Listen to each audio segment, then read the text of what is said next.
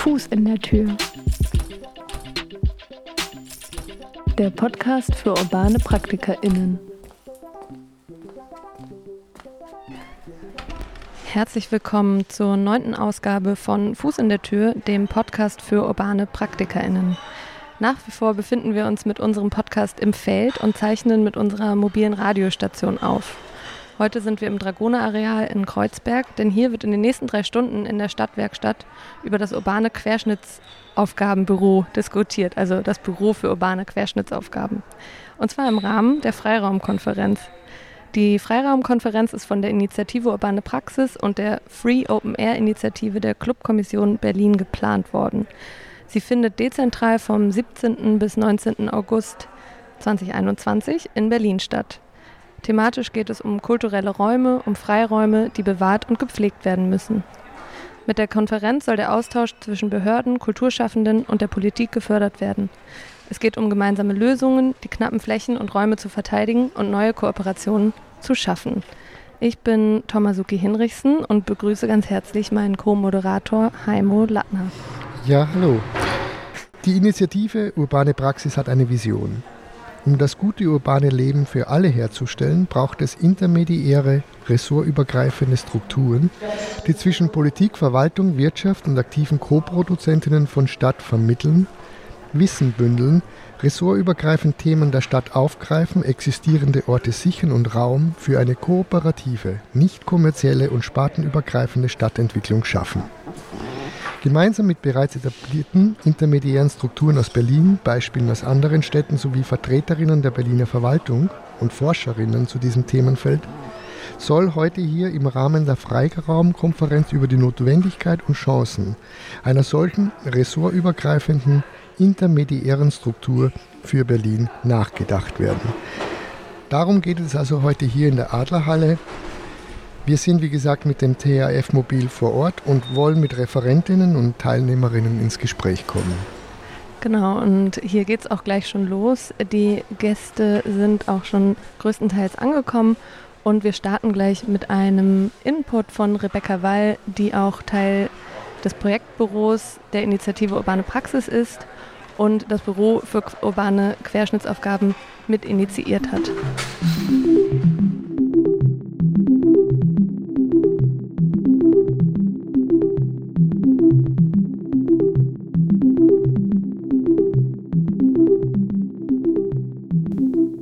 Ähm, hallo auch von mir. Ich freue mich sehr, dass ihr alle da seid. Wir haben ganz lange vorbereitet und es ist total spannend, was wir jetzt heute alles noch besprechen können und voneinander lernen können.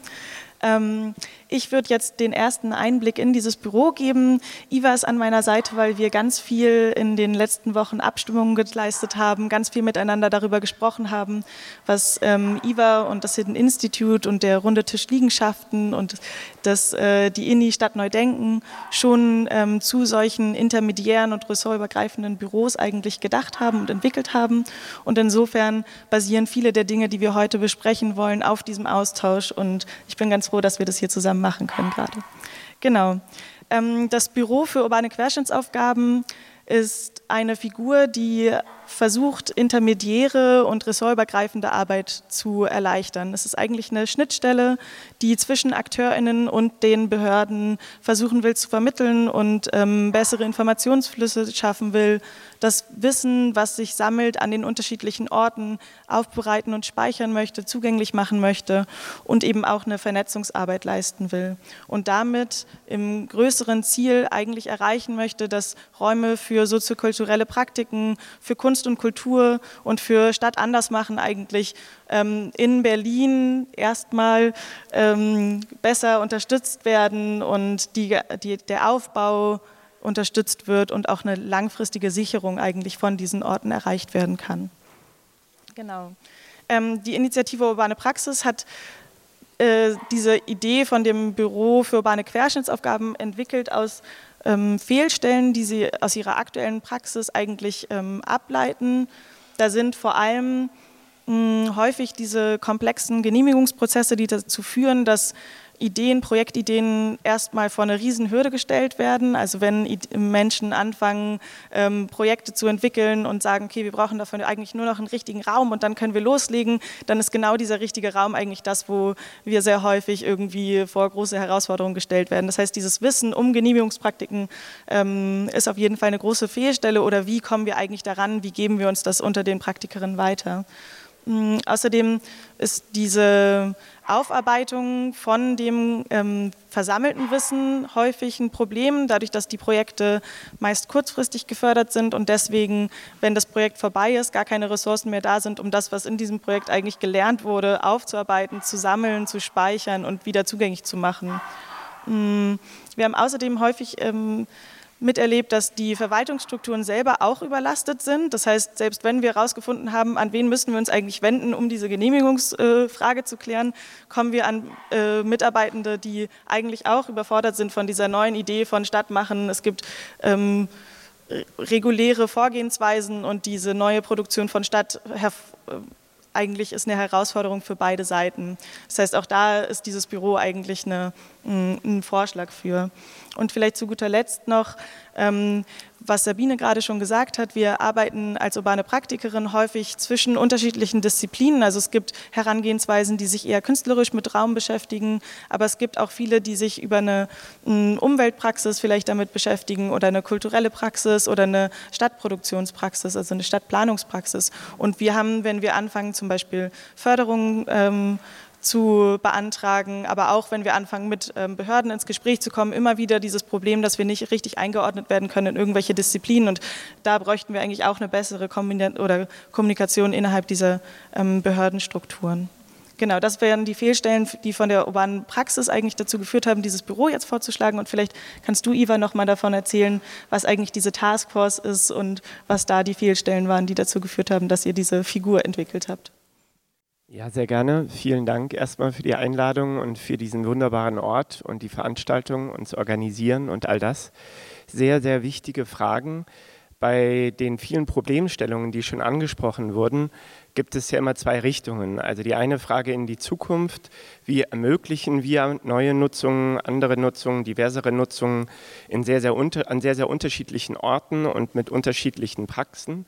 Die zweite Frage geht aber auch sozusagen, äh, nicht nach hinten in die Vergangenheit, aber doch auf das, was wir zu schützen haben. Also eben das, was du schon angesprochen hast, dass nicht bestehende Orte, die es schon gibt, die oft äh, über Jahre oder Jahrzehnte entwickelt wurden und unter sehr, sehr prekären Umständen ähm, durch viel Eigeninitiative überhaupt zustande gekommen sind, wie die nicht durch den Markt verdrängt werden.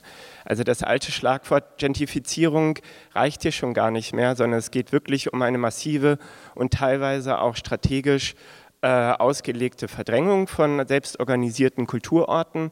Und da ist ganz, ganz zentral die Frage, wie nicht nur eine allgemeine Ermöglichungskultur durch Verwaltung, Behörden und Politik erweitert werden sollte oder verstetigt werden sollte, sondern wie Politik und Verwaltung auch dazu verpflichtet sind, diese Orte besser zu schützen, weil bisher passiert das einfach gar nicht. Das kennt ihr alle aus vielfältigen Situationen der letzten Jahre. Äh, und wir als, ich bin auch Teil der Initiative Bucht für alle, die sich um den Bebauungsplan Ostkreuz sehr bemüht hat, da andere Herangehensweisen vorzuschlagen und aus dieser Initiative und der, Volks, äh, der Volksinitiative heraus, die dadurch entstanden ist, haben wir eben diese Taskforce für bedrohte Räume gefordert im Parlament, im Abgeordnetenhaus zu Berlin. Und dort ist auch ein äh, Koalitionsbeschluss gefasst worden, dass äh, solch einer Forderung nachgegangen werden soll. Und die Taskforce hat halt das Ziel, wie eine Feuerwehr in Problemfällen der Verdrängung sehr schnell und aktiv ähm, einzuschreiten. Gleichzeitig haben wir aber auch eine Schiedsstelle für Problemfälle in Stadtentwicklungsprozessen gefordert, weil es oftmals, so wie bei Bebauungsplänen, ähm, so aussieht, dass diese Probleme halt langfristig entstehen, aber wenn erst in allerletzter Minute, so wie jetzt bei der Zukunft am Ostkreuz oder bei dem Köpi-Wagenplatz oder auch bei der Potze etc. etc. im allerletzten Moment dann wirklich an die politische Öffentlichkeit kommen und es dann eigentlich für viele äh, sagen wir mal, pragmatische Lösungen schon zu spät ist. Das heißt, aus unserer Perspektive bräuchte es eben einerseits, und dafür haben wir diese kleine Studie geschrieben, von der gerade schon gesprochen wurde, äh, mit freundlicher Unterstützung der Rosa-Luxemburg-Stiftung, ein etwa 15-seitiges Papier, das verschiedene Problemfälle analysiert und äh, daraus Bedarfe ableitet.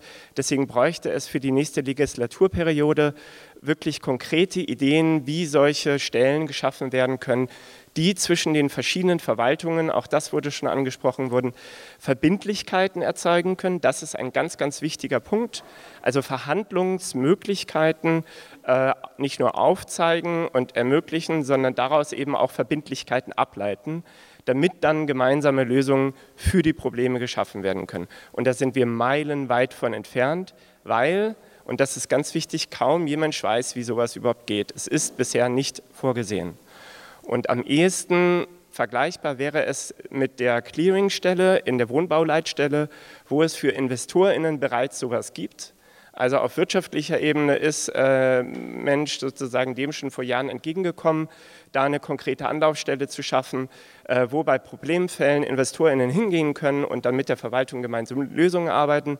Aber für die Zivilgesellschaft und explizit für die Kulturlandschaft ist das nicht der Fall. Und das ist einfach eine Riesenleerstelle, die dringend gefüllt werden sollte. Danke.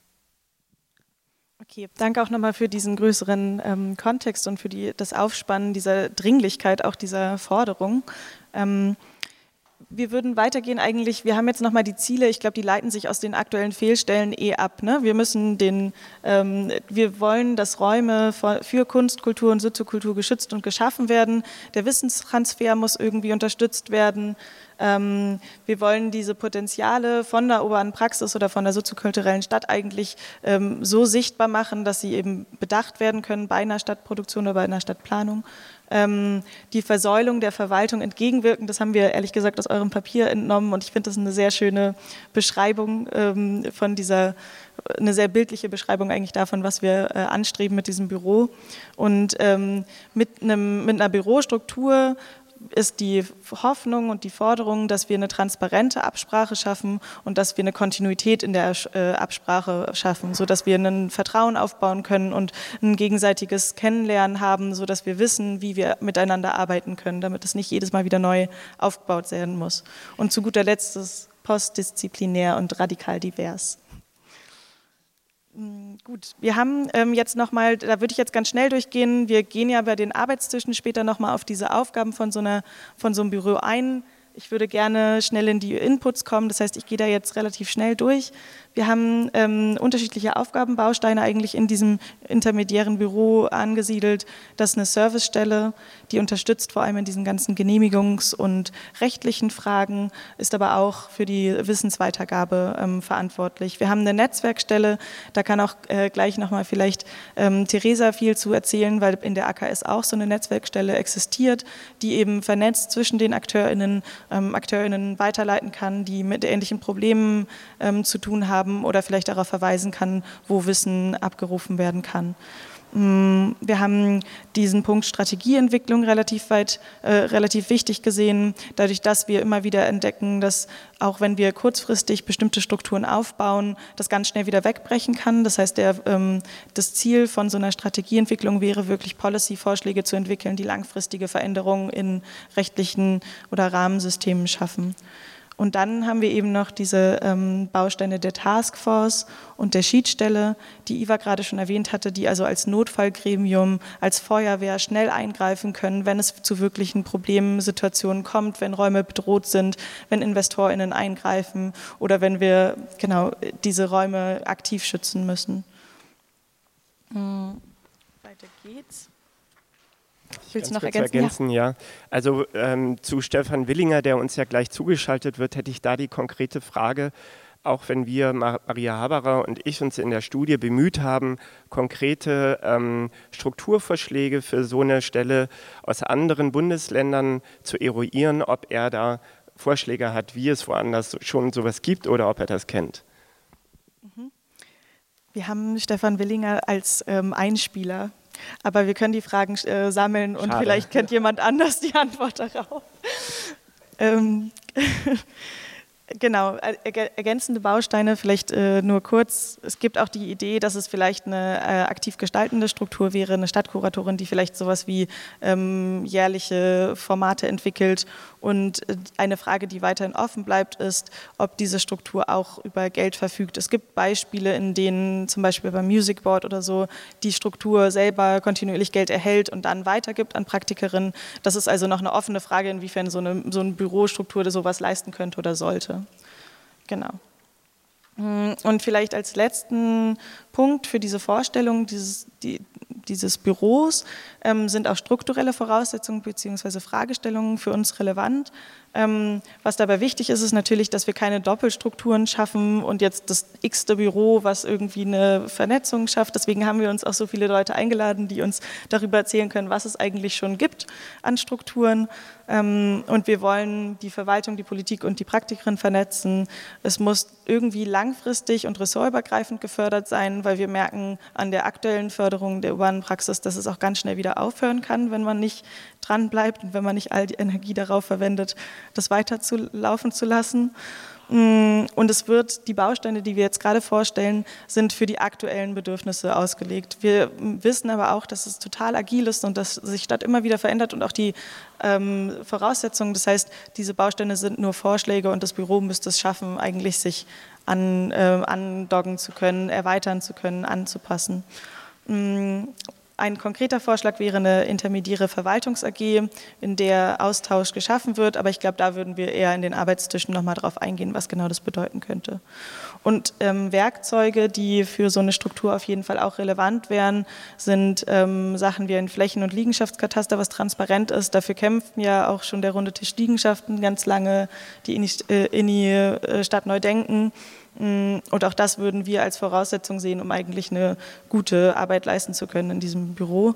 Und ähm, wir haben außerdem als Initiative Urbane Praxis im Aktionsplan auch schon die Forderung eines ähm, vereinfachten Genehmigungsverfahrens beziehungsweise einer vorläufigen Nutzungserlaubnis ähm, gestellt, die natürlich bei diesen Tätigkeiten auch äh, unterstützend oder behilflich sein könnte.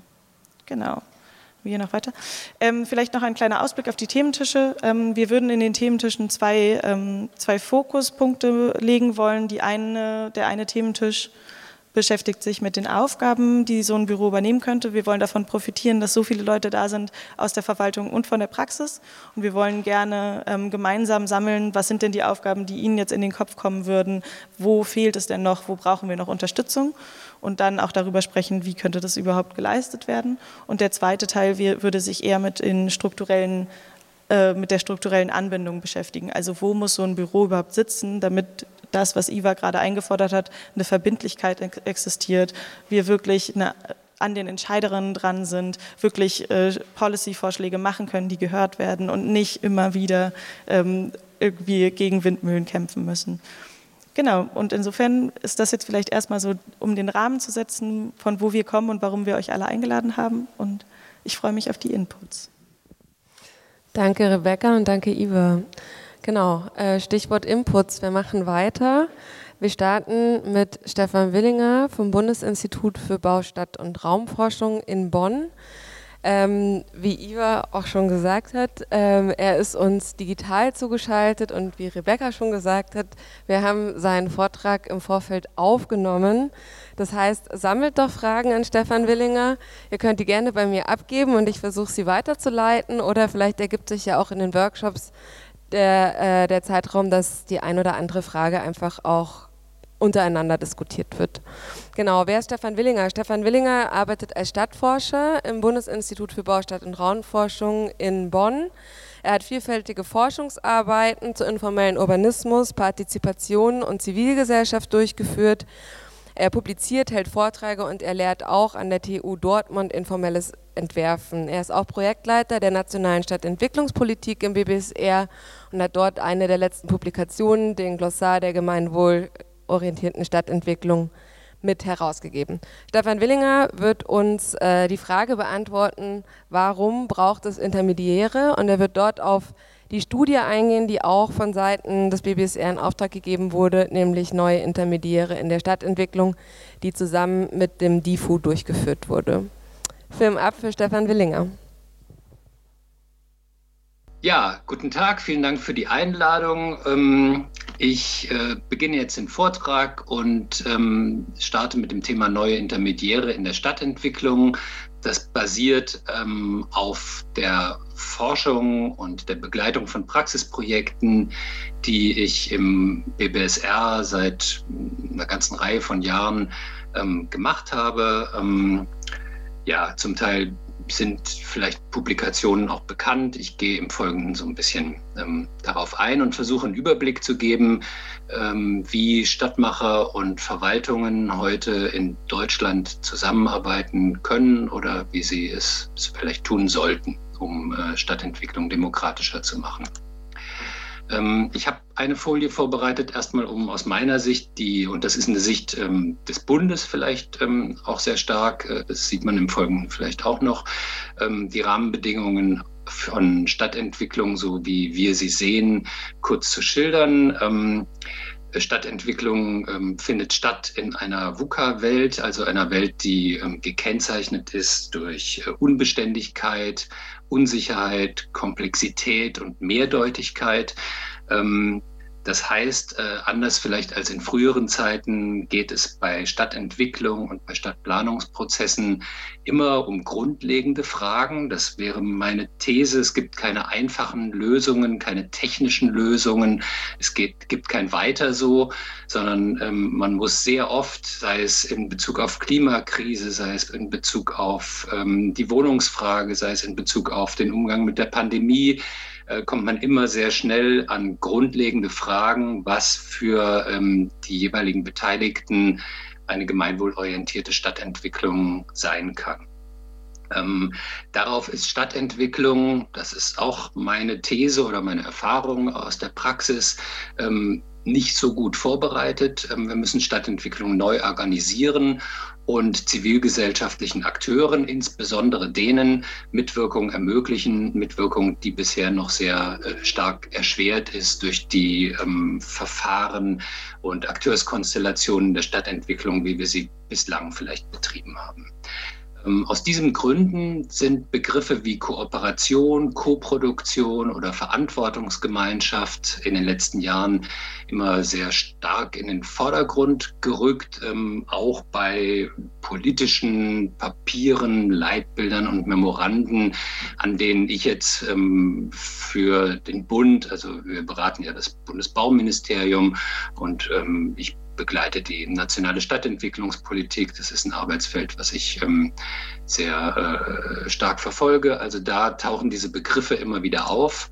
Zum Beispiel bei der neuen Leipzig-Charta einem Leitdokument für Stadtentwicklung ähm, in allen Mitgliedstaaten der EU, ähm, das Ende letzten Jahres von den äh, Stadtentwicklungsministern formuliert und beschlossen worden ist. Auch da sieht man schon, tritt neben den Begriff der Beteiligung der vielleicht vor zehn Jahren bei solchen Diskussionen im Vordergrund gestanden hat, sehr stark der Begriff der Koproduktion. Also es geht um gemeinsame Gestaltungsprozesse zwischen Verwaltung, Politik und zivilgesellschaftlichen Netzwerken. Ähm, dazu wird aufgefordert und das wird als ein entscheidendes Moment für eine zukunftsfähige Stadtentwicklung gesehen. Ein anderer Aspekt ist ähm, Resilienz, ein Thema, was uns auch ähm, seit dem vergangenen Jahr, jetzt im, im Zuge der Pandemie, sehr stark beschäftigt hat, aber jetzt natürlich auch spürbar ist, äh, wenn es um Klimakrise geht, ähm, Themen, die sehr nahe liegen im Moment. Ähm, es ist ein Memorandum urbane Resilienz im Rahmen der nationalen Stadtentwicklungspolitik geschrieben worden von Experten aus Wissenschaft und Praxis zusammen mit Vertretern des ähm, Innenministeriums. Das ist im Mai rausgekommen und auch da wird darauf verwiesen, dass urbane Resilienz, also die Widerstandsfähigkeit gegen unerwartete Ereignisse, ähm, maßgeblich auf einer aktiven Zivilgesellschaft basiert und Koproduktion ähm, kontinuierlicher als bislang, steht hier so schön, in geeignete Governance-Modi eingebunden werden soll. Geeignete Governance-Modi bedeutet eben, dass ähm, Verwaltungen dazu angehalten sind, ähm, stärker als bisher Schnittstellen zu ähm, zivilgesellschaftlichen Stadtmachern aufzubauen und ähm, ja, den Austausch mit denen äh, zu professionalisieren, den es natürlich bisher schon gibt, aber der bisher sehr stark, so sind unsere Forschungsergebnisse auf ähm, Zufälligkeiten, persönlichen Affinitäten und ähm, sowas beruht aber nicht strategisch als Element von einer zukunftsfähigen Stadtentwicklung betrieben worden ist. Ähm, ja, ich habe nochmal ein Schaubild ähm, mitgebracht, äh, was sich das sozusagen ergibt als, als, als Herausforderung statt Entwicklung als Schnittstellenmanagement. Oben sieht man, wie man sich das vielleicht früher vorgestellt hat, äh, linear der Staat plant. Unten sieht man die Situation, die ich mit dieser VUCA-Welt am Anfang versucht habe zu beschreiben. Äh, es entsteht, Stadtentwicklung entsteht aus den Aktivitäten von ganz vielen unterschiedlichen Akteuren.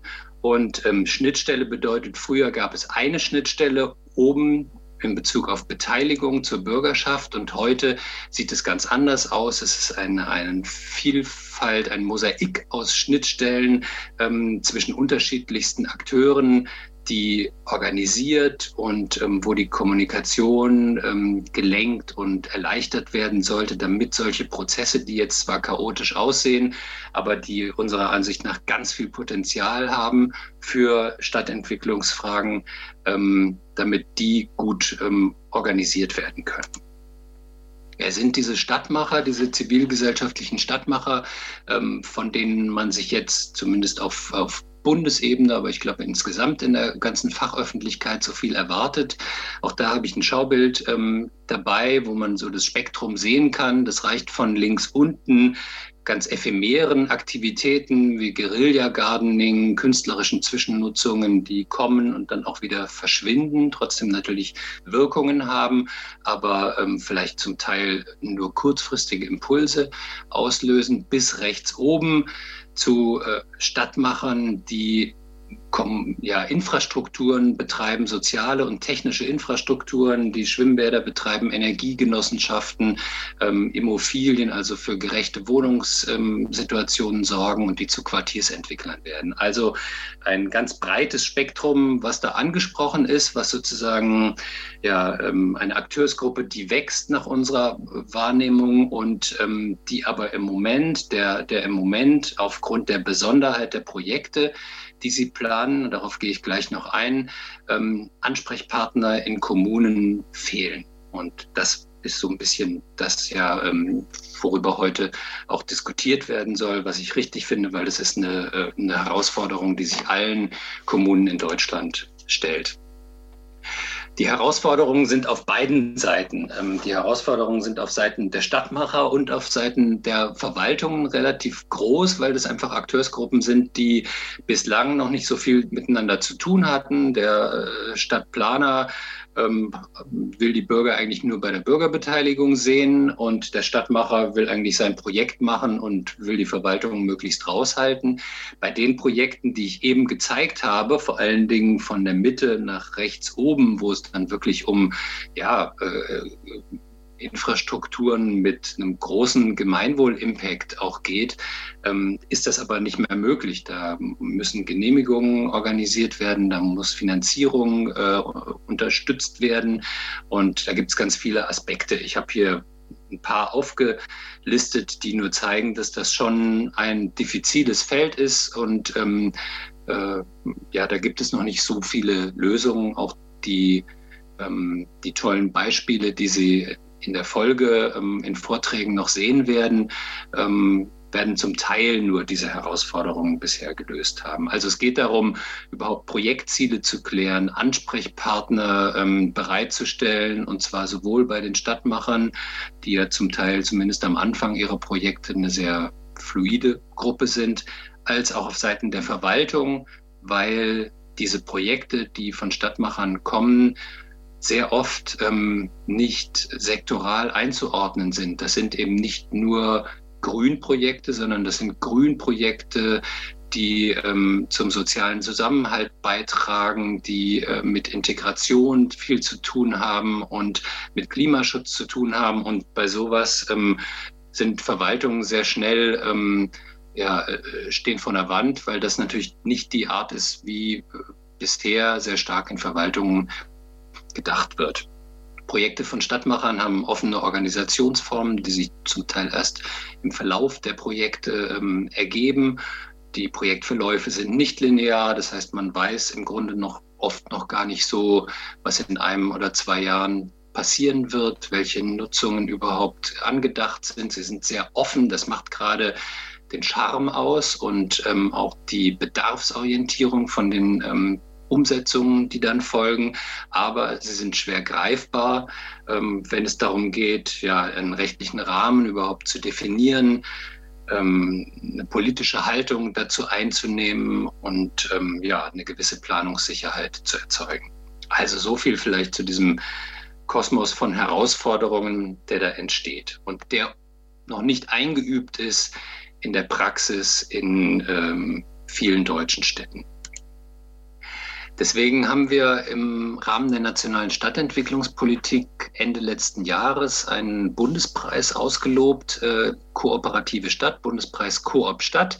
Ähm, das Büro Stadt, Stadt Strand mit äh, Laura Bruns und ihren Kolleginnen hat uns dabei unterstützt. Und es ging genau darum zu schauen, welche Städte in Deutschland ähm, auf dem Weg sind, solche ähm, Beziehungen zwischen äh, Stadtmachern und Verwaltung und Politik zu professionalisieren, zu erleichtern. Hier steht Möglichkeitsräume für gemeinsame Stadtproduktion zu schaffen. Und ähm, ich habe mal ja, in einem Bild jetzt versucht, so ein paar Instrumente darzustellen, die da eingereicht worden sind. Also das sind im, im Mai 20 Städte prämiert worden. 80 hatten sich beworben, die tatsächlich für sich gesagt haben, wir sind eine Koop-Stadt oder wir sind, wir fühlen uns als eine kooperative Stadt. Ähm, das fanden wir schon ganz bemerkenswert, ähm, diese Resonanz. Und wir haben 20 dann ähm, äh, ausgewählt und prämiert. Und diese Instrumente sind so ein bisschen das, das Spektrum, was da genannt worden ist. Das reicht von Sachen, die noch vielleicht eher nach Bürgerbeteiligung klingen, wie ein Kinder- und Jugendparlament, äh, ein Mitmachbüro, ein Bürgerkonvent oder ein Zukunftsrat.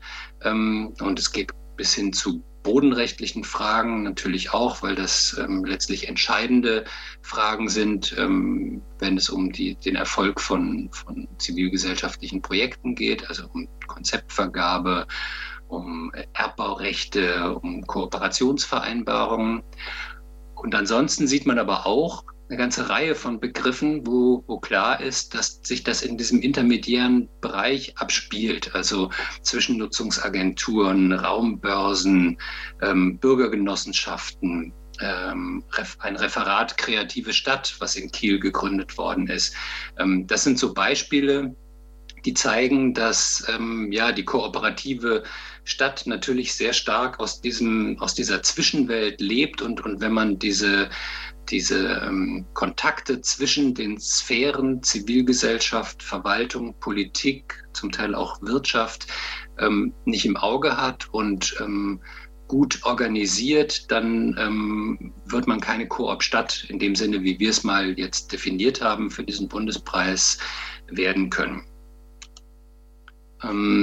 Ich habe deshalb mal den Begriff Raumagenten ähm, äh, so in die Diskussion geworfen und die als amphibische Akteure bezeichnet. Amphibische Akteure, die praktisch in beiden Welten irgendwie zu Hause sind, die also äh, im Wasser und an Land äh, leben können und vielleicht die Sprache von Verwaltung und von Stadtmachern sprechen.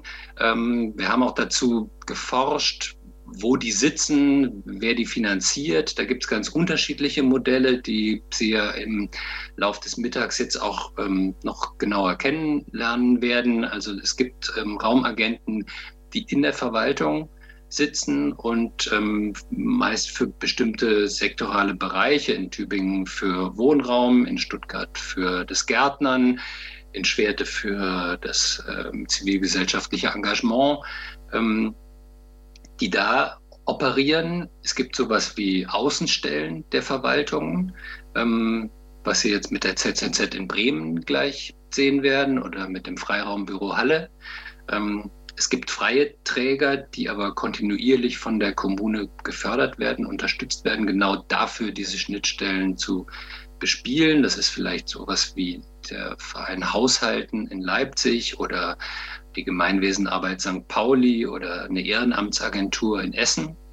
Und es gibt auch Stadtmacher, die ähm, zunächst ungefördert von sich aus über ihr einzelnes Projekt hinaus ähm, mit vielleicht dann einer projektbezogenen Förderung ähm, aktiv werden und ähm, versuchen, ja, äh, Verbindungen zu Verwaltung herzustellen und auch zu erleichtern, dass ähm, andere zivilgesellschaftliche Gruppen äh, Zugänge zu Verwaltungsakteuren bekommen. Das wäre sowas wie Stadtlücken in Stuttgart oder Utopia Stadt in Wuppertal. Ähm, ich habe auch mal, ähm, sicher nicht vollständig, aber so ein bisschen beispielhaft versucht, Arbeitsfelder ähm, ähm, aufzuschreiben, damit man mal sieht, wo diese Raumagenten tätig sind. Da geht es um die Wiedernutzbarmachung von Leerstand mit Zwischennutzungsagenturen. Es geht vielleicht schon relativ etabliert im kulturellen Bereich um sowas wie Atelierbeauftragte. Es geht um das Gärtnern mit Koordinierungsstellen für Urban Gardening, die es in einigen Städten mittlerweile gibt. Es geht um das Wohnen, wo er wieder von unten mit sowas wie dem Mietshäuser-Syndikat ein intermediärer Akteur entstanden ist. Und es gibt, damit habe ich mich in den letzten Jahren jetzt stark beschäftigt, in Bezug auf gemeinwohlorientierte Quartiersentwicklung, Vereine wie die Gesellschaft für außerordentliche Zusammenarbeit in Hannover, das Hansa-Forum Münster, die Stadtmenschen Altenburg oder die genannten ähm, aus Stuttgart und Wuppertal, die ja weit über ihr eigenes Projekt hinaus sich als Stadtmacher, als Stadtentwickler begreifen, ähm, Kontakte zur Verwaltung aufbauen und ähm, ja auch mit, mit der Einrichtung von Fonds und ähm, wirklich von, von dauerhaften Instrumenten, äh, Gremien, neuen Gremien, ähm, die Kooperation zwischen Stadtmachern und äh, Verwaltung sehr stark erleichtern. Was müssen diese Raumagenten können? Auch hier ein Bild, das ist auch an anderer Stelle schon mal veröffentlicht worden, deswegen reiße ich das nur kurz an. Ähm, was müssen Raumagenten können? Das ist ein großes Spektrum und Sie werden gleich mit der ZZZ äh, und dem AKS äh, ganz unterschiedliche Rollendefinitionen kennenlernen. Ähm, Daniel Schnier hat ähm, sicher ähm, einen Teil von diesen Rollen, die er übernimmt, vielleicht Storyteller, Inspirator, ähm, vielleicht auch Übersetzer und ähm, andere sind eher dem Bereich von äh, als Scouts unterwegs und als Vernetzer. Ähm, andere stoßen vielleicht selber Projekte an, um vorbildliche Beispiele zu schaffen, die dann andere äh, nachmachen können und ähm, sozusagen den betretenen Weg äh, nutzen können. Ähm, also es ist auch ein großes Spektrum und ich glaube, ähm, ja, es ist ähm, genau richtig, dass, dass ihr und Sie jetzt in, in so eine Diskussion eintretet, was in Berlin vielleicht sinnvoll wäre, weil natürlich ähm, man nur aufgrund von einer konkreten Situation, von einer konkreten Akteurskonstellation sagen kann, wo die offenen Stellen sind, was die größten Probleme sind und was an einer bestimmten, äh, in einer bestimmten Stadt für eine Herausforderung ist, die hier durch bestimmte Rollenprofile von Raumagenten ähm, gelöst werden kann. Und diese konkreten Aufgaben, ich komme zum Schluss, ähm, da habe ich in dem Papier, ähm, was äh, heute diskutiert wird als Grundlage, auch schon ganz viel wiedergefunden, ähm, was ich hier mal versucht habe zusammenzuschreiben. Also es geht darum, einen Ansprechpartner für beide Seiten bereitzustellen. Es geht auch um diese Grundlagenarbeit, um Raumsuche, Akteurssuche, um Mapping und Matching, also damit man überhaupt mal sehen kann, was für Akteure gibt es, welcher Raum würde zu welchem Akteur passen und mit wem vielleicht in der Verwaltung kann ich diese Suchenden dann zusammenbringen. Es geht um die Beratung von Konzepten von Stadtmachern, aber es geht umgekehrt genauso auf Seiten der Verwaltung darum, dass ähm, jemand da ist, der bei bestimmten Planungen sofort den Finger hebt und sagt, hier, ich kenne Akteure, für die das wichtig sein könnte, die da wichtige Impulse setzen könnten, die Bedarfe haben, die genau in diesem Gebiet ähm, berücksichtigt werden müssten. Also wieder ein Handeln im Grunde in beide Richtungen. Und dann geht es um ganz konkrete Sachen. Deswegen ist das wirklich ein, ein, ähm, ein Multi-Agent, den man da braucht, weil es natürlich auch um rechtliche äh, Kenntnisse, um Haftungsfragen, um Bauanträge geht und dann nicht zuletzt auch darum, ähm, den Mehrwert dieser Projekte für eine gemeinwohlorientierte Stadtentwicklung oder auch nur den Mehrwert der Projekte für ähm, Grundeigentümer oder für bestimmte Verwaltungsstellen nochmal ganz klar herauszustellen. Insofern braucht man auch jemanden, der ähm, ja einen Überblick darüber hat, was das für Wirkungen erzeugen kann, wenn Stadtmacher solche Projekte machen und der aber auch weiß, ähm, welche Kalküle die anderen Akteure, die da mit am Tisch sitzen, haben, was für Logiken die ähm, im Kopf haben und worauf sie reagieren, vielleicht positiv reagieren, ähm, um die Kooperation zu erleichtern. So, und Punkt, Punkt, Punkt heißt im Grunde, ähm, dass das ein offenes Feld ist. Ähm, ich finde es toll, dass in Berlin diese Diskussion so geführt wird. Wir haben versucht, mit dem Bundespreis, äh, den ich kurz vorgestellt habe, im letzten Jahr ähm, den, den, ähm, den, äh, den, den Pass der Leipzig-Charta, die das so stark ähm, auch formuliert hat, aufzunehmen und zu schauen, was in deutschen Städten äh, da los ist. Und ähm, ja, wir bereiten gerade mit Laura Bruns zusammen eine Publikation dazu vor, wo diese einzelnen Instrumente nochmal genauer beschrieben werden, unter anderem sicher auch sowas wie Raumagenten und intermediäre Akteure. Ja, soweit von mir. Ähm, viel Erfolg für die Veranstaltung und für die äh, ja, Generierung eines neuen intermediären Akteurs in Berlin. Dankeschön.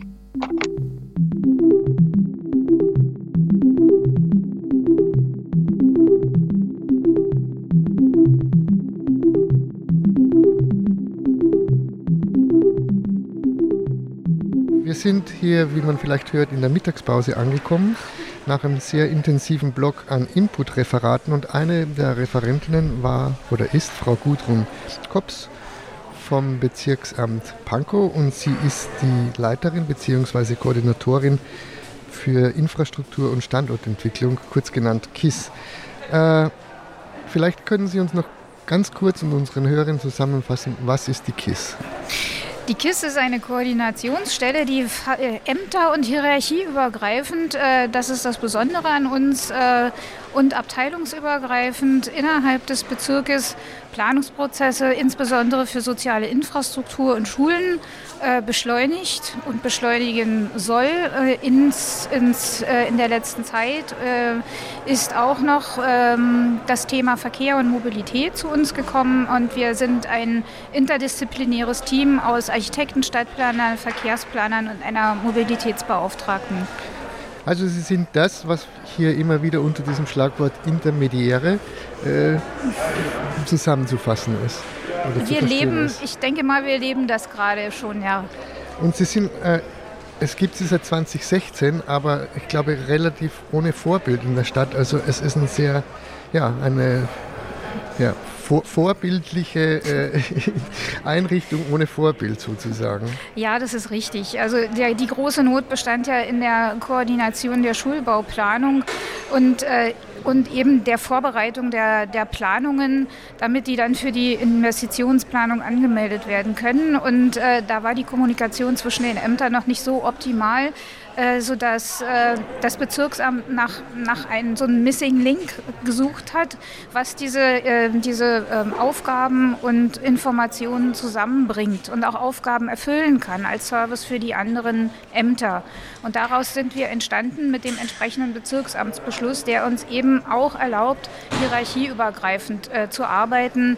Wir müssen jetzt also nicht die normale Hierarchieebene von, ähm, äh, von Gruppenleiter zu Amtsleiter zu äh, Stadtrat oder so, wenn wir besondere Themen, äh, Themenbereiche äh, haben, die besprochen und entschieden werden müssen, sondern wir wenden uns entweder direkt an den zuständigen Bearbeiter, der, den wir gerade brauchen, oder wenn wir mit dem Stadtrat sprechen wollen, dann tun wir das, weil wir Entscheidungen brauchen.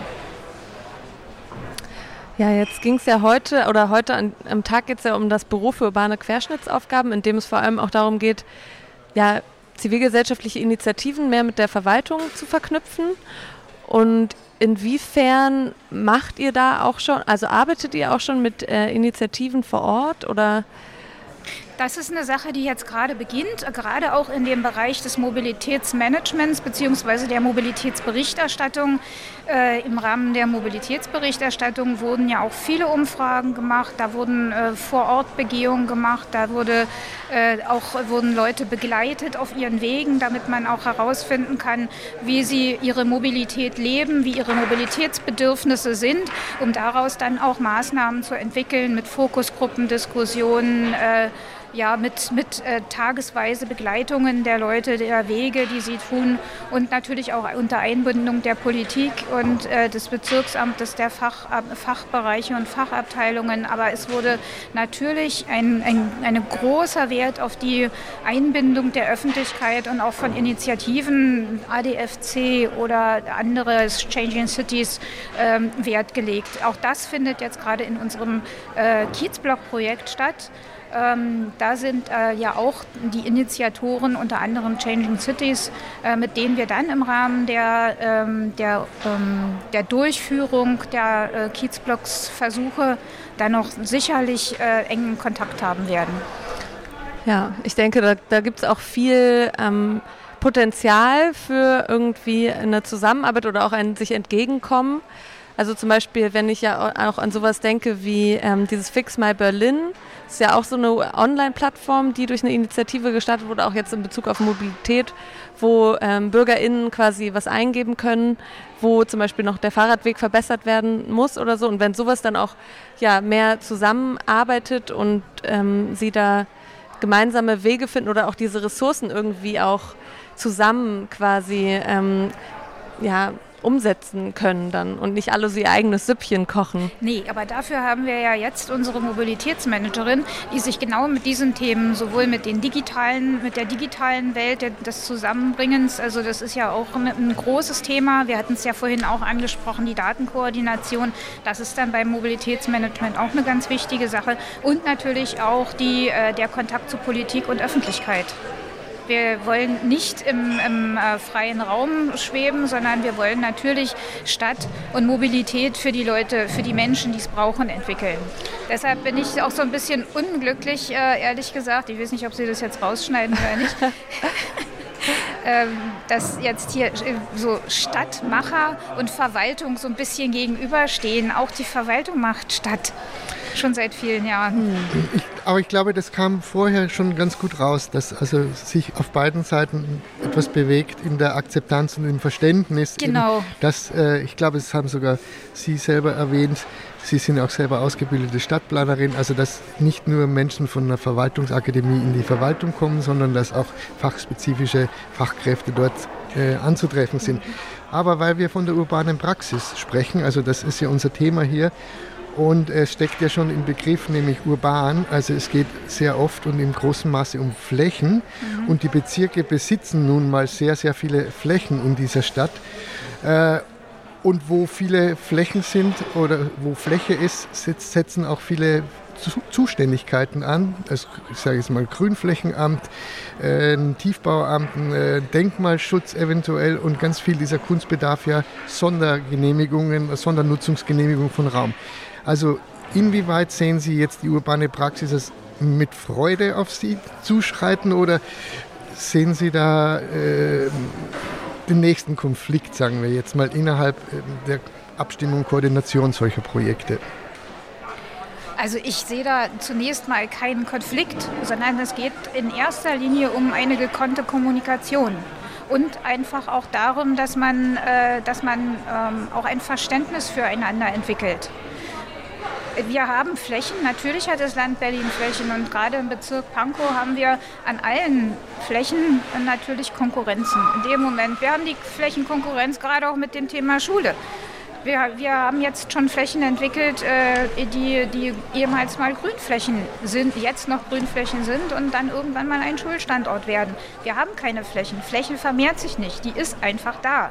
Und es gibt ganz viele Ansprüche von allen möglichen Initiativen, Interessenvertretungen, die natürlich auch gerne Flächen hätten. Aber wir müssen natürlich zunächst mal, unsere Aufgabe ist es ja nicht nur einzelne Interessen zu vertreten, sondern ja, ich sage es jetzt mal so etwas äh, hochtrabend, dem Wohl der Allgemeinheit dienen und abwägen. Was ist jetzt wichtiger? Ich sage äh, auch jetzt der Standort für eine Schule oder ist das Urban Gardening wichtiger? Ich glaube, ich muss meine Frage präzisieren. Ähm, ich bin mir da ganz sicher, dass sie all das machen wollen, was man ne, so machen kann und leisten kann. Es ging eher die Frage in diese Richtung, inwieweit können die Bezirksämter in ihrer personellen Ausstattung diese Aufgaben schultern, schaffen, wenn, wenn also eventuell jetzt noch neue Aufgaben über die urbane Praxis an sie herangetragen werden? Ich glaube, dass es ganz schwer wird, weil die Bezirksämter wirklich nicht gut ausgestattet sind. Und ähm, im Moment werden die Haushalte wieder zurückgeschraubt und neue Stellen zu schaffen, dürfte exorbitant schwer sein, weil die Bezirksämter natürlich an, äh, am Tropf der Senatsfinanzverwaltung hängen. Und da liegt der, das eigentliche Problem. Wir haben unheimlich viele Aufgaben und wir sind eigentlich grundsätzlich unheimlich motiviert, unsere Aufgaben zu erledigen. Und das ist auch spannend. Ich denke, Sie haben gemerkt aus, dem, aus den beiden Vorträgen, dass wir beide doch hoch engagiert sind und unser Team, unsere Teams sind es genauso. Aber man scheitert immer wieder an den Kapazitäten und das sind die personellen und auch die finanziellen Kapazitäten. Wir würden gerne, aber leider fehlt es immer am Geld. Dann bedanken wir uns für dieses Gespräch und ich denke eben Ihr Schlussdossier ist genau das, was man vielleicht von Ihrer Seite nochmal viel stärker in, in die Seite in Richtung der, der der, wie nennt man das, der Akteure auf der kulturellen Seite tragen müsste. Ich denke, man hat zu wenig Verständnis, also man, man, man hat das ganze Bild gar nicht im Blick, was es heißt, in der Verwaltung all diese Dinge äh, zu bewältigen, die zu bewältigen sind, um Kultur äh, zu ermöglichen. So ist es. Vielen Dank. Vielen Dank für das Gespräch.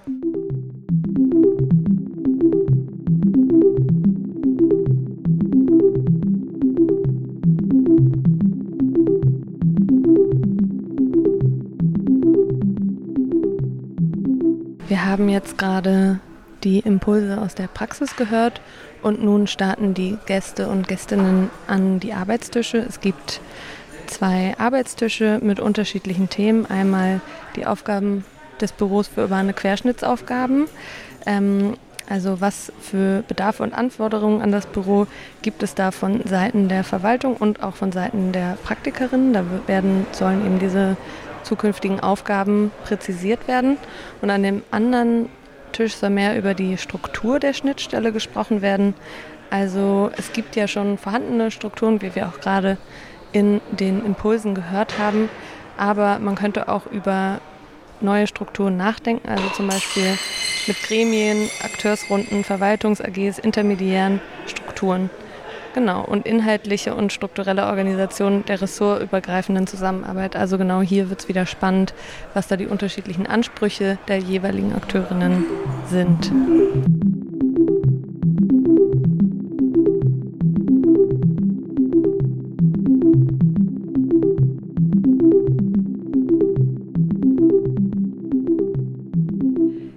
Stehe hier jetzt mit Matthias Einhoff vom ZKU, der einen der Arbeitstische moderiert hat. Es ging um Strukturen, wie sie im Büro für urbane Querschnittsaufgaben umgesetzt werden könnten oder darin einfließen. Und ich habe ja auch ein bisschen zugehört bei euch beim Tisch und hatte das Gefühl, dass es sehr spannend war, natürlich auch, weil viele Vertreterinnen aus der Verwaltung mit dabei saßen und man so ein Gefühl dafür bekommen hat, was da wirklich für Baustellen sind, die angegangen werden ähm, müssten in so einem Büro. Und fand auch nochmal diese besondere Situation in Berlin, was ja Bundesland ist und gleichzeitig auch eine Stadt. Also quasi diese unterschiedlichen Verwaltungsebenen, die da miteinander verbunden werden müssten. Und ja, würde von dir jetzt gerne wissen, wie hast du die Diskussion am Tisch erlebt und auch die, genau diese unterschiedlichen Perspektiven aus Verwaltung und Zivilgesellschaft wahrgenommen?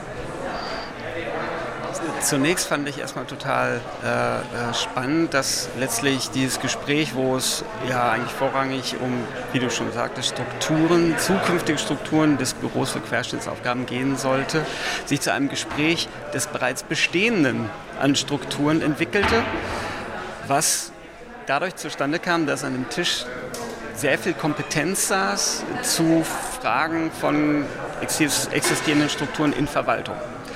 Das fand ich persönlich als aus der Zivilgesellschaft eher kommend total spannend und wichtig, dass wir das überhaupt erfassen, zumal es da sehr viele blinde Flecken gibt, also zumindest bei mir.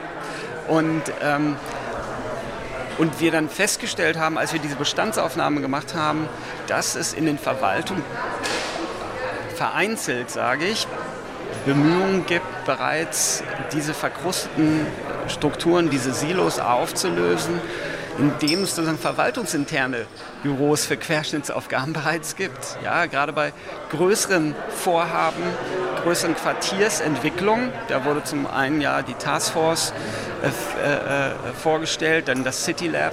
Das sind alles verwaltungsinterne äh, äh Schnittstellen, aber äh, von denen kann man ja sehr viel lernen.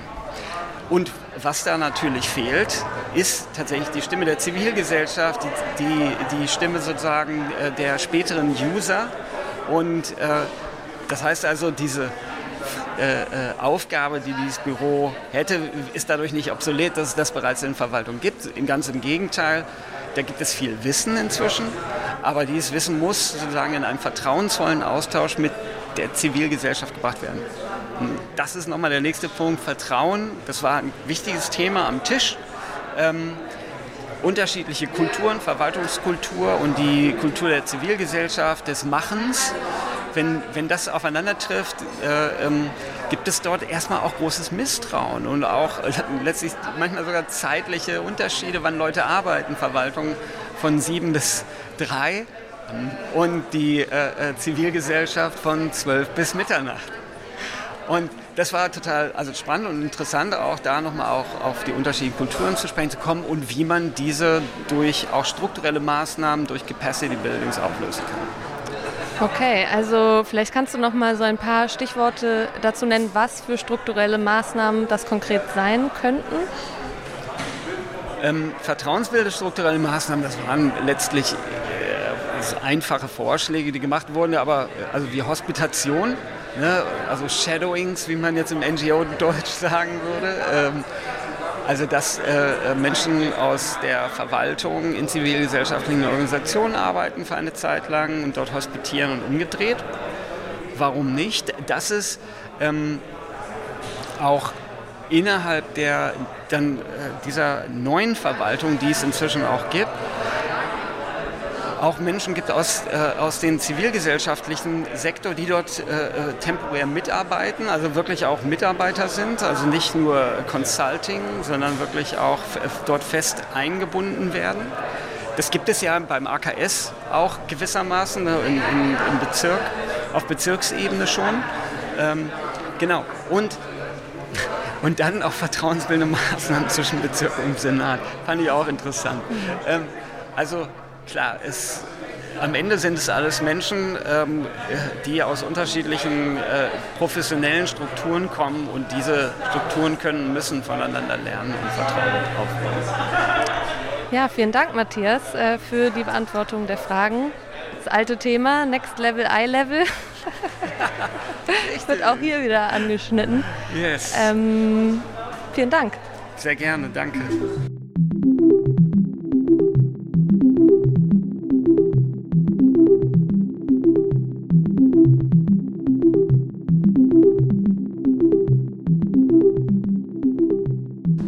Ja, wir stehen wieder hier an unserer äh, mobilen Radiostation und äh, mit uns Theresa Martens von genau. AKS. Hinter AKS steckt die Arbeits- und Koordinierungsstruktur Gemeinwohlorientierte Stadtentwicklung. Sehr gut. Sehr kompliziert. Ja. Ist auch tatsächlich kompliziert, die Materie. Mhm. Ihr seid angesiedelt im Bezirk Friedrichshain-Kreuzberg und ihr seid irgendwie so ein Hybridmodell aus zivilgesellschaftlichen Akteuren und Verwaltungsakteuren. Könntest du uns das ein bisschen näher erklären? Ja, sehr gerne. Ähm, ja, also die AKS Gemeinwohl, die Arbeits- und Koordinierungsstruktur für gemeinwohlorientierte Stadtentwicklung, ist ähm, ja, eine Struktur, die sich für Gemeinwohl und kooperierende Stadtentwicklung im Bezirk Friedrichshain-Kreuzberg Kreuzberg einsetzt, die äh, 2017 ähm, auf Initiative von stadtpolitischen Initiativen und dem BA, also dem Bezirksamt, ähm, entwickelt hat. Da wurde so ein Papier geschrieben und geschaut, welche Bedarfe gibt es eigentlich, wenn man dieses Ziel der gemeinwohlorientierten Stadtentwicklung und die intermediären AkteurInnen irgendwie an einen Tisch bringen möchte, ähm, formuliert worden sind. Und ähm, 2018 ist diese Struktur dann ähm, arbeitsfähig geworden und 2019 äh, wurde ein Trägerverein dafür gegründet und ähm, genau, wir sind so wirklich in die Arbeitsphase gestartet. Und ähm, das Besondere an der Struktur, das hattest du auch schon erwähnt, ist, dass wir ähm, genau eine Schnittstellenarbeit machen. Das heißt, äh, wir sind ein Team von fünf Leuten. Zwei Leute arbeiten im Amt, das sind die amtsinternen äh, Personen. Und dann gibt es noch drei Personen, die amtsextern arbeiten, die sozusagen von diesem Trägerverein bezahlt werden. Ja. Okay. Äh, und äh, Innerhalb dieser Verwaltungsstrukturen gibt es aber, glaube ich, so einen kleinen Haken. Ihr seid nämlich in diesen Ausschüssen und Gremien nicht stimmberechtigt, wenn ich das richtig verstanden habe. Ähm, welche Ausschüsse und Gremien?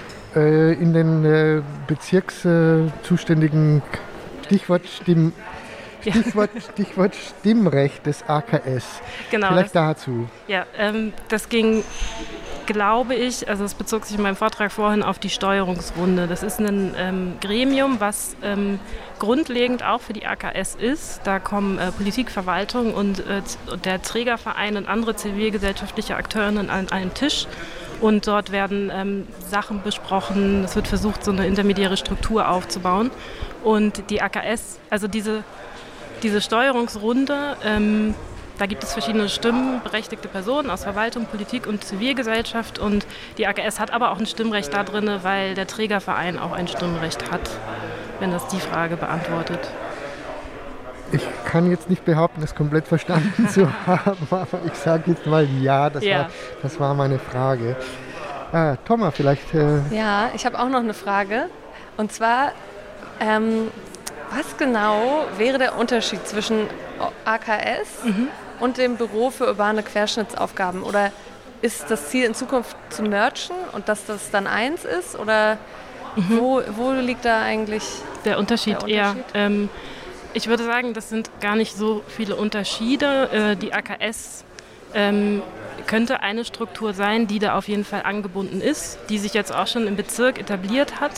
Und alle Aufgaben, die die AKS macht, das ist sowas wie äh, Netzwerkarbeit, diese, dieses Gremium, diese Steuerungsrunde in, äh, einzuberufen, ähm, Initiativen zu unterstützen, also wirklich Selbstorganisation im Bezirk ähm, zu unterstützen, als Anlaufstelle zu, zu gelten, also sozusagen so ein verlängerte Arm in die Verwaltung zu sein, dadurch, dass wir im Team sehr eng ähm, zusammenarbeiten, also verwaltungsextern und intern, dass wir sozusagen gewisse ähm, Wissenslücken äh, stillen können, wenn irgendeine Initiative eine, eine, Frage hat zu Verwaltungsabläufen und so weiter. Und, aber der Unterschied zu diesem Büro für urbane Querschnittsaufgaben ist, dass wir ähm, lediglich äh, am Stadtplanungsamt angesiedelt sind und nur für den Bezirk arbeiten. Das heißt, diese ressortübergreifenden, also allein schon im Bezirk ressortübergreifend zu arbeiten, ist für uns schwierig, also von einem ähm, Amt ins nächste. Ähm, und wir arbeiten auch nicht mit der Senatsverwaltung zusammen. Also das ist sozusagen nur so ein kleiner Teil, der in das äh, Büro für urbane Querschnittsaufgaben integriert werden könnte. Oder man könnte sich vorstellen, so eine Struktur wie die AKS in jedem Bezirk zu etablieren, die dann irgendwie zu diesem Büro zuarbeitet und diese Aufgaben übernimmt. Ja. ja. Das ähm, ist auf jeden Fall schon mal eine gute Vorarbeit, die ihr auf jeden Fall geleistet habt und, und auch äh, viel, was mitgenommen werden kann mhm. in die Strukturen, die dann im Büro aufgebaut werden können, weil ich auch das Gefühl habe, es ist so viel, dass, dass es vielleicht gar nicht, ja, nur, genau, nur von einem Büro mit irgendwie vier Leuten gestemmt werden kann, sondern dass es da wirklich eine größere ähm, Taskforce braucht.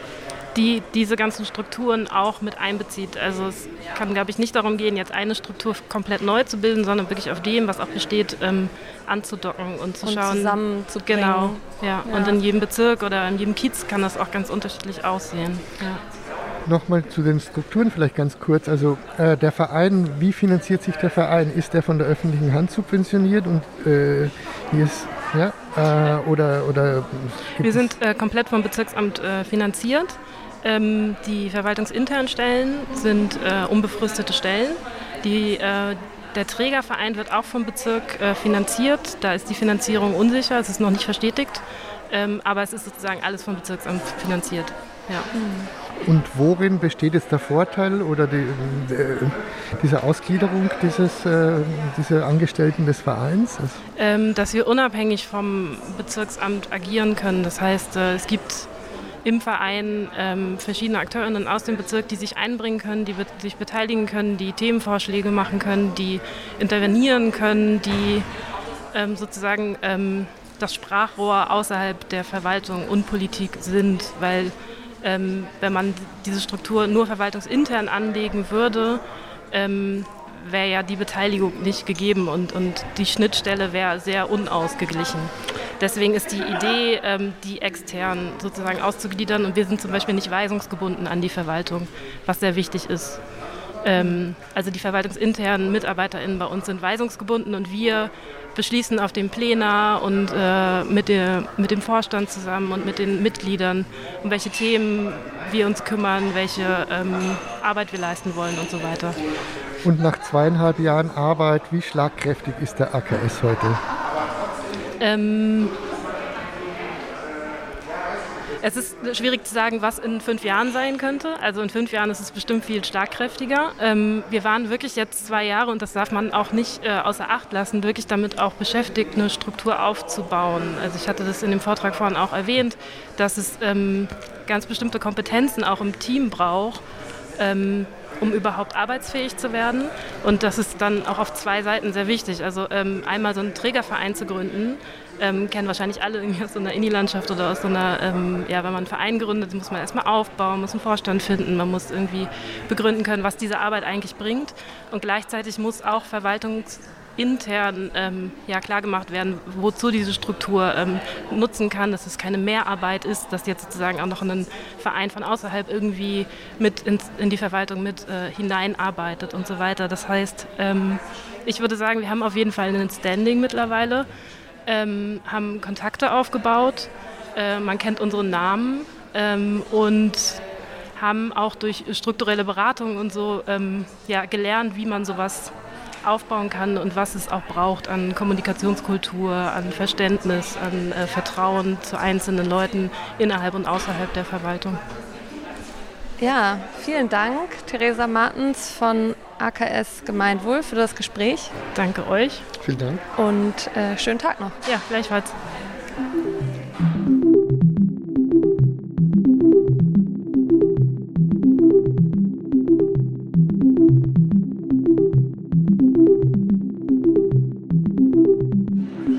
Ich begrüße jetzt Frau Ulrike Milstrei bei uns im Studio oder in unserem Studiowagen. Sie ist Leiterin für sozialraumorientierte Planung und Beteiligung im Bezirk Pankow. Hallo. Hallo. Ja, Sie haben ja jetzt den ganzen Tag mitverfolgt und haben auch einen sehr interessanten Input gegeben über Ihre, äh, wie nennt man das, Abteilung, Ihre Stelle, Ihre... Ja, im Prinzip, äh, also der Fachbegriff wäre Organisationseinheit, aber man kann sich das vorstellen wie so eine Art Stabsbereich, äh, die dem Bezirksbürgermeister zugeordnet ist. Äh, in, zumindest in Pankow ist das so. Genau, wir sind eine kleine Abteilung mit fünf Leuten aber einzigartig in ihrer Form in Berlin oder gibt es das in anderen Bezirken mittlerweile auch? Das gibt es mittlerweile auch in anderen Bezirken, in, äh, teilweise auch äh, schon viel besser aufgestellt. Andere fangen erst an, äh, die sozialraumorientierte Planungskoordination richtig aufzubauen, auszubauen. Also, aber prinzipiell sind alle Berliner Bezirke da ähnlich äh, aufgestellt oder auf dem Weg.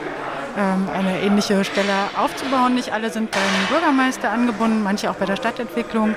Das wird sich aber ändern äh, mit der Verwaltungsstrukturreform. Das heißt, da sind dann alle sagen, bei ihren BezirksbürgermeisterInnen verortet. Nun ging es heute sehr viel um Kommunikation, Kommunikation zwischen den Akteuren, Kommunikation zwischen den Fachdisziplinen, Kommunikation zwischen ja, äh, Zuständigkeiten. Ähm, wie sehen Sie diese, was, also wie, wie stehen Sie der urbanen Praxis gegenüber? Was zeichnet sich für Sie hier ab heute in diesem, in diesem Gespräch über die Potenziale eines Büros für Querschnittaufgaben? Äh, wie realistisch sehen Sie ähm, so ein Büro? Ja, vielleicht fange ich mal mit meinem ersten Gedanken an, den ich hatte, als ich die Einladung bekommen habe und gesehen habe, äh, was hat sich das Büro für urbane Praxis äh, vorgenommen. Dachte, wow, das ist eine große Aufgabe. Also das, äh, die Idee ist ja wirklich sozusagen den Dialog zwischen Zivilgesellschaft, Verwaltung, Politik mitzugestalten da eine vermittelnde Funktion einzunehmen, weiterzubilden, tatsächlich auch zu beraten ähm, und ich also finde, das ist eine ganz wichtige Aufgabe. Das ist aber ein bisschen auch sozusagen so ein Pendant jetzt äh, bottom-up, sozusagen aus der Zivilgesellschaft heraus, ähm, was ähm, parallel ja mit diesen, äh, der sozialraumorientierten Planungskoordination und den Beteiligungsbüros versucht wird, auch bezirksseitig und senatsseitig aufzubauen. Das fand ich ganz spannend, weil ich dachte, das ist ja toll, dass es sozusagen von allen Seiten auch ähm, die Erkenntnis gibt, äh, einen großen Bedarf, äh, ressortübergreifend zu arbeiten, sich auszutauschen, äh, miteinander ins Gespräch zu kommen, Verfahren zu vereinfachen. Insofern, äh, ja, glaube ich, gibt es sehr viel äh, ähm, ja, Bedarf ist auf jeden Fall da für diese Art von Büro. Ich glaube, man muss einfach genau gucken, äh, wie können sich die Strukturen, die im Aufbau sind, die schon da sind, äh, und äh, das Büro gut ergänzen. Also wo gibt es Schnittstellen und wie kann man, was sind so sozusagen auch wichtige Bedarfe, dringliche Bedarfe, wo man miteinander in die Kommunikation gehen muss. Ja, danke schön ähm, für das Gespräch. Cut, cut. Ich hab, kann ehrlich gesagt gar nicht so gut verstehen wegen den ganzen Background-Geräuschen. Also vielleicht machst du jetzt noch ein Outro und wir tun einfach so, als wäre ich nicht hier. Ja, vielen Dank für das kurze Gespräch. Wie man hört, werden, werden hier die Stühle hochgestellt und äh, wir müssen auch langsam, äh, denke ich, das Feld wieder der urbanen Praxis auch wieder verlassen. Vielen Dank für das äh, sehr interessante kurze Gespräch. Ja, ich danke auch.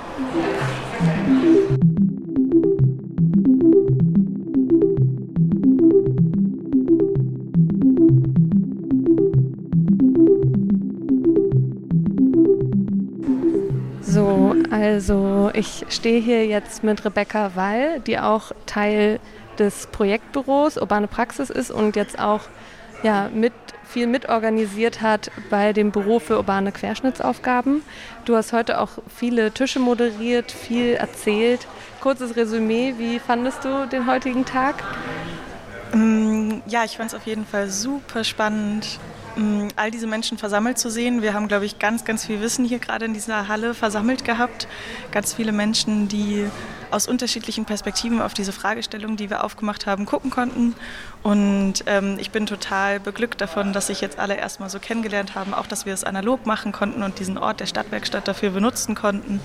Und ich bin total gespannt, wie wir damit jetzt weitergehen. Aber bin ganz guter Dinge, weil ich das Gefühl habe, es kam sehr viel gute Resonanz, viele Menschen, die die Relevanz von so einem Büro anerkannt haben und ähm, ja, weiter daran arbeiten wollen auch. Ja, ich hatte auch den Eindruck, dass hier wirklich auch Kompetenzen richtig gut vereint wurden und auch viel, viel Wille da war, zusammenzuarbeiten. Das fand, fand ich sehr schön. Ich habe jetzt so zum Abschluss für dich noch eine Frage und zwar, was würdest du sagen, mit welchem Schuh steht das Büro für urbane Querschnittsaufgaben in der Tür? Also mit welchem welchen Fu also weil der Podcast heißt ja Fuß in der Tür, welchen Schuh tragt ihr sozusagen mit eurem Fuß? Ja, wir haben das gerade schon ein bisschen ähm, debattiert und wir haben uns auf einen Schuh geeinigt von Balenciaga, den ähm, Barfußschuh mit Absatz. Weil wir glauben, dass das so eine skurrile Idee ist, ähm, die auf jeden Fall ein bisschen bei diesem Büro ganz gut anpasst. Also sie ist total flexibel und kann auf Untergrund reagieren, ist aber auch schick und äh, kann sich sehen lassen. Und es gibt es in Pink und Schwarz. Also ich glaube, wir finden da für alle was. Ja, ja, das klingt super gut. Also auch ein Schuh für alle Gelegenheiten. Richtig. Ich, oder keine. Oder keine, genau. Und äh, ja, vielen Dank für die Veranstaltung heute und dass wir hier dabei sein konnten. Und viel Erfolg mit dem Büro für urbane Querschnittsaufgaben. Ja, danke euch. Danke, dass ihr da wart und äh, auch Stimmen festgehalten habt und ähm, dass damit gleich an noch mehr Menschen bekannt werden kann, was wir vorhaben. Danke. Dankeschön.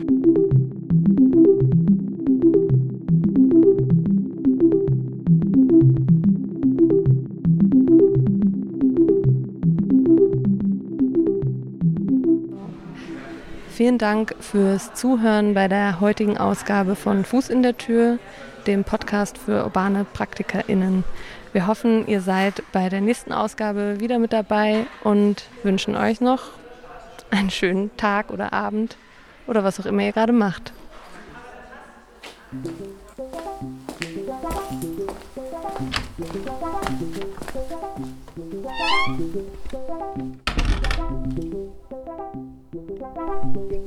Fuß in der Tür.